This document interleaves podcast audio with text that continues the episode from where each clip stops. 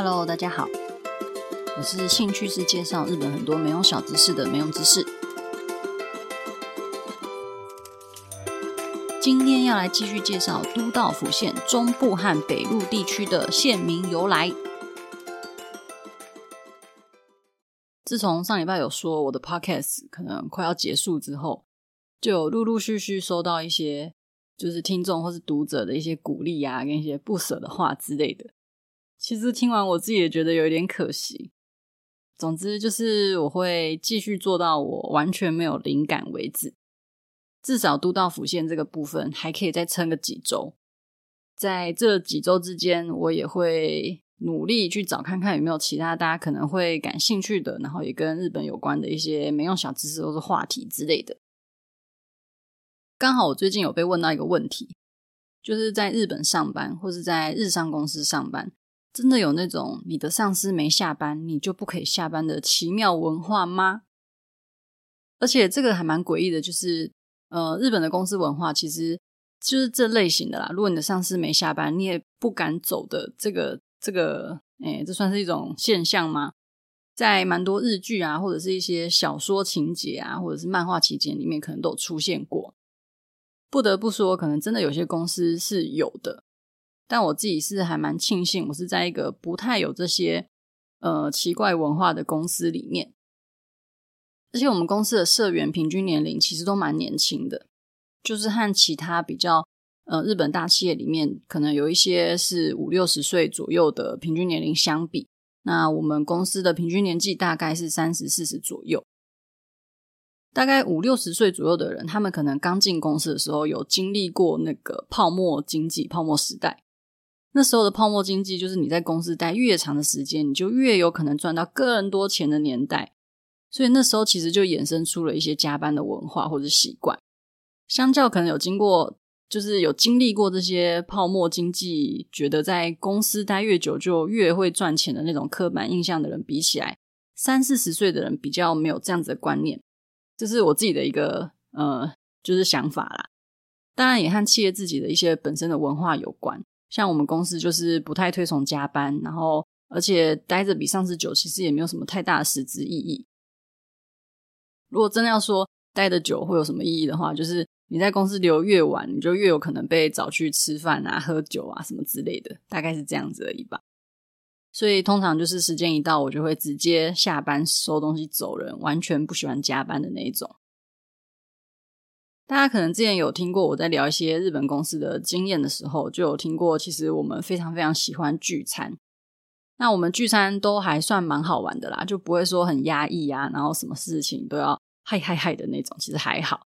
像我公司的人同事都不错。那以前我们在五楼，所以就有一个五楼会，固定每个礼拜五下班之后，大家都会去吃饭，然后喝一杯这样。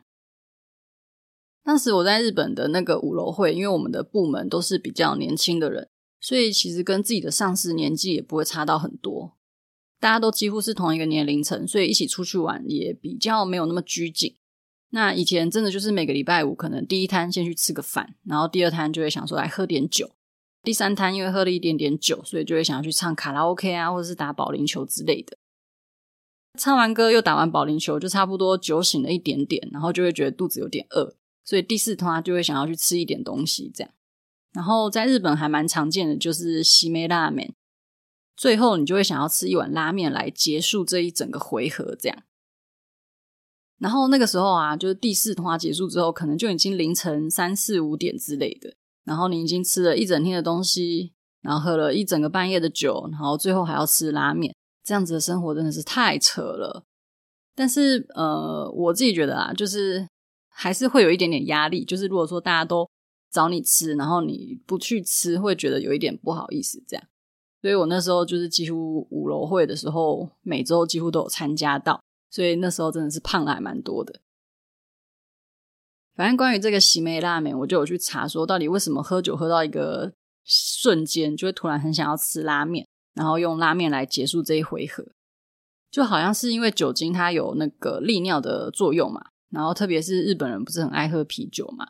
那啤酒的利尿作用又特别的强，然后所以身体它在排放水分的同时，就会顺便把身上的盐分给排掉。所以身体这时候就会饿啊，好想喝水，好想吃咸的啊，然后就会吃拉面这样。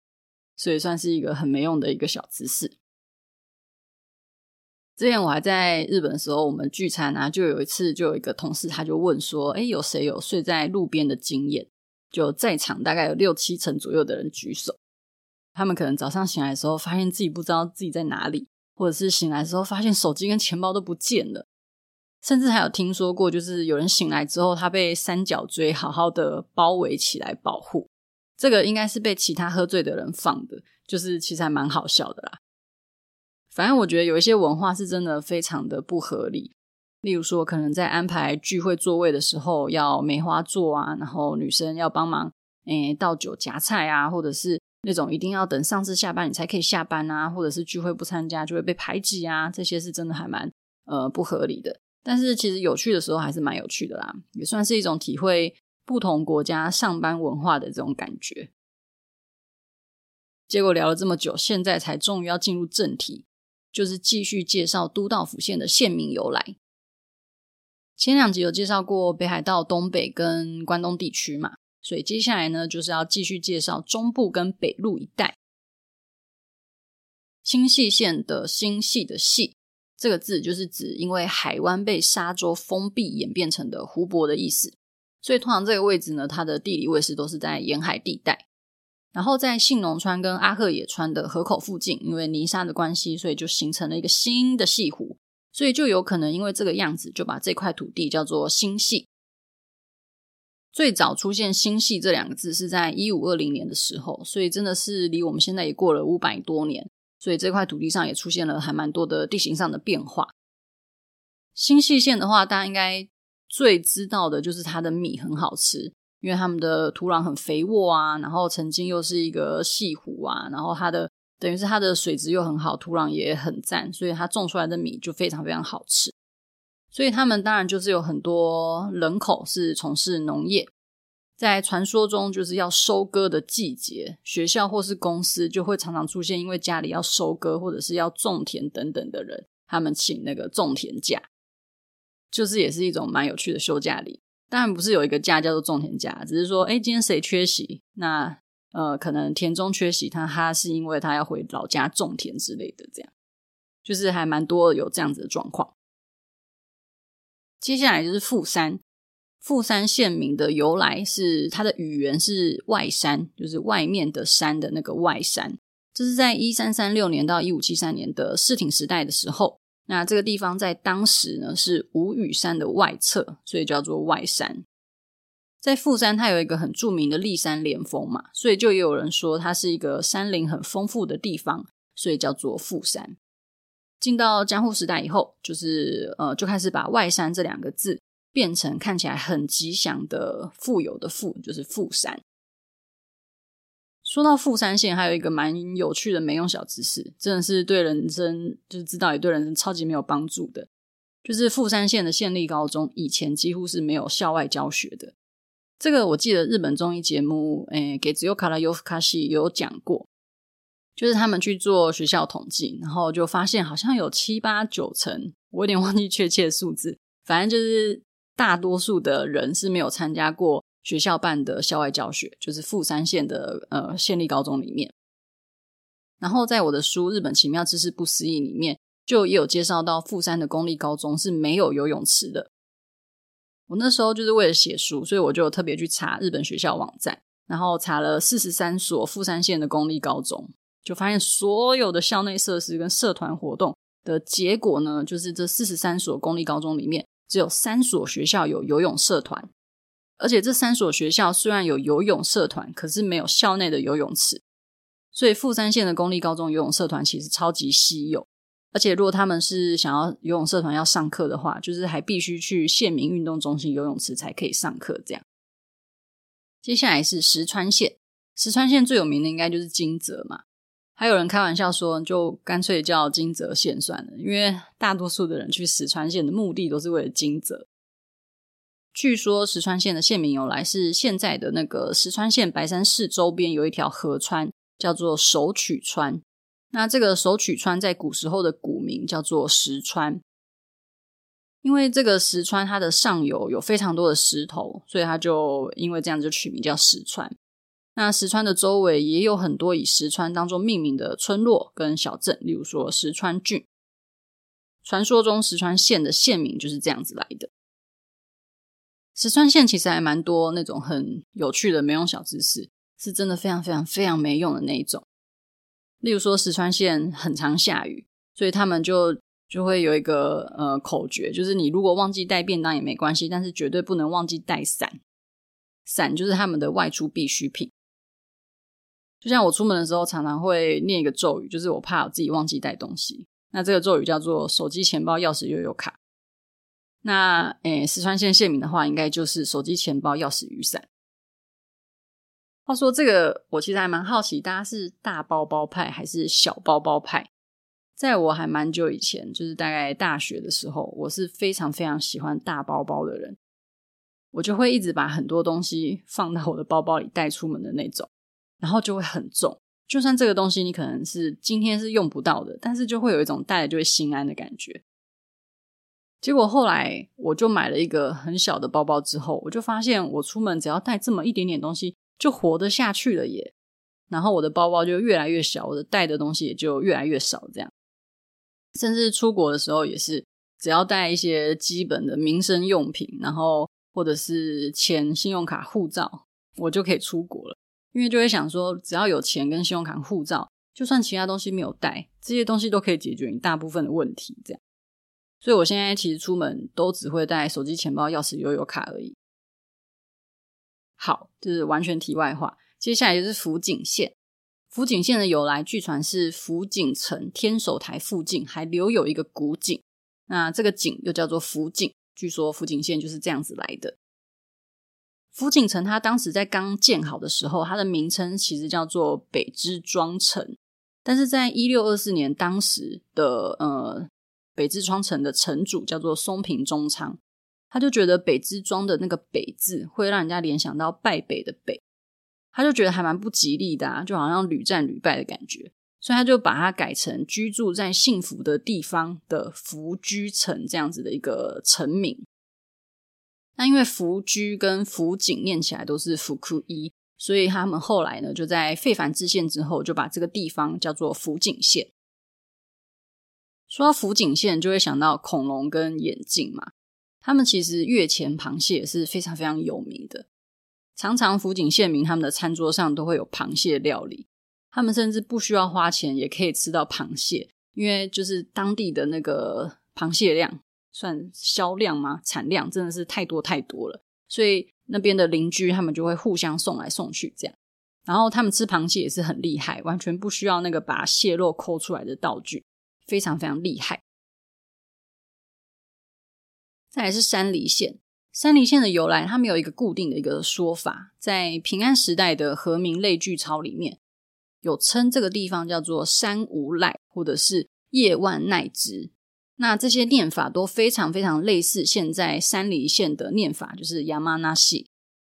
在之前介绍群马的时候有讲到，因为当时有一个叫做号字二字令的一个规范，所以就把地区的名称都改成两个汉字。当时就把山无赖啊，或者是叶万奈之，就是改成呃同音，但是两个汉字，所以就选山梨两个字。山梨的日文是 Yamanashi 嘛，Yama 就是山那喜就是除了梨子的梨以外，那它也有呃没有或者是无的意思。所以有些人就会开玩笑说，山梨县明明就超多山，可是念起来却是没有山的县。所以比起亚麻那西更应该叫做 Uminashi，就是海无县比较对。然后汉字里面虽然就是山梨有梨子的梨，但是其实山梨县的桃子是全日本收获量最多的。然后他们的葡萄也是很有名，所以葡萄酒在山梨县也是非常好喝。我突然想到，之前好像有曾经在一个综艺节目上面，就是看到龟梨和也他自己开自己玩笑，就说他明明就是他的名字叫做卡梅纳西，可是他明明就有卡梅啊的这个黄腔啦，就觉得他很可爱。好，长野县。长野县这个“长野”两个字，其实在日本各地的地方都很常见，就是用来当做地名使用。那“长野”这两个字，多数都是在形容一个倾斜缓坡、扇形地区的地方。那刚好长野也是刚好是这样子的一个地形。我在查资料的时候发现，长野县的县鸟是雷鸟。诶，雷鸟是一种很稀有的动物。如果是以美国原住民称的雷鸟的话，是一种可以呼唤雷雨的神兽。那在日本的雷鸟是比较像是神的使者的那种感觉，然后也是一种吉祥物。所以在长野县，雷鸟除了是 JR 特级雷鸟号这么厉害的东西以外，它还有做出很多相关的伴手礼，是一个非常吉祥的东西。然后雷鸟它们的数量非常的稀少，然后也不是非常常见到，所以如果看到雷鸟的话，就代表你非常非常的幸运。这样，再来是据传是被织田信长命名的岐阜县。织田信长他应该是听从当时参谋的意见，就把岐山跟曲阜两个名词合在一起，变成岐阜。岐山据传是中国文王开启周朝朝代的一个地方，那曲阜是孔子诞生的地方。织田信长因为他有一个统一天下的大梦，所以他就用这两个地方合并成岐阜。岐阜县好像没有什么特别没用小知识诶那就直接跳过来讲静冈县好了。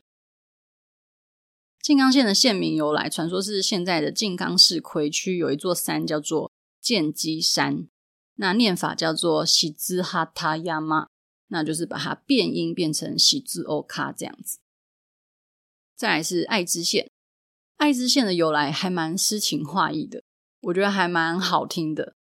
据传呢，就是由。日本最古老的诗歌总集《万叶集》里面的一首和歌来的。那这个和歌是“桜だへ竜巻渡るあゆちから潮びにけらし竜巻渡る”，就是鹤一边高歌一边飞往阴田，鲶鱼世系退潮了，鹤一边高歌一边飞走了的这样子的一个意思。鲶鱼世系在现在的位置来讲是名古屋市乐田区。当时是一个海滩，鲶鱼是细的，这个细字就是星系的细，就是它也是一个细湖。 鲶鱼是它念作阿 U 七，据传就是爱知阿一七的由来。不过大家应该是比较常听到爱知县的古称，像是尾张啊，或者是呃三河等等。不过大概离现在一千三百年前的奈良时代，阿 U 七这个地名这个名称就已经存在于该地。那阿 U 七其实有代表水源丰饶的一个意思在，所以其实爱知县的县名的由来是非常非常美丽的，我自己觉得。好，今天介绍了还蛮多，中部加北陆就九个县市了，不知道大家还记不记得是哪九个？希望大家听完这一整个系列，还会稍微记得，就是每一个县市的县名的由来。那我们就下一集再见喽，拜拜。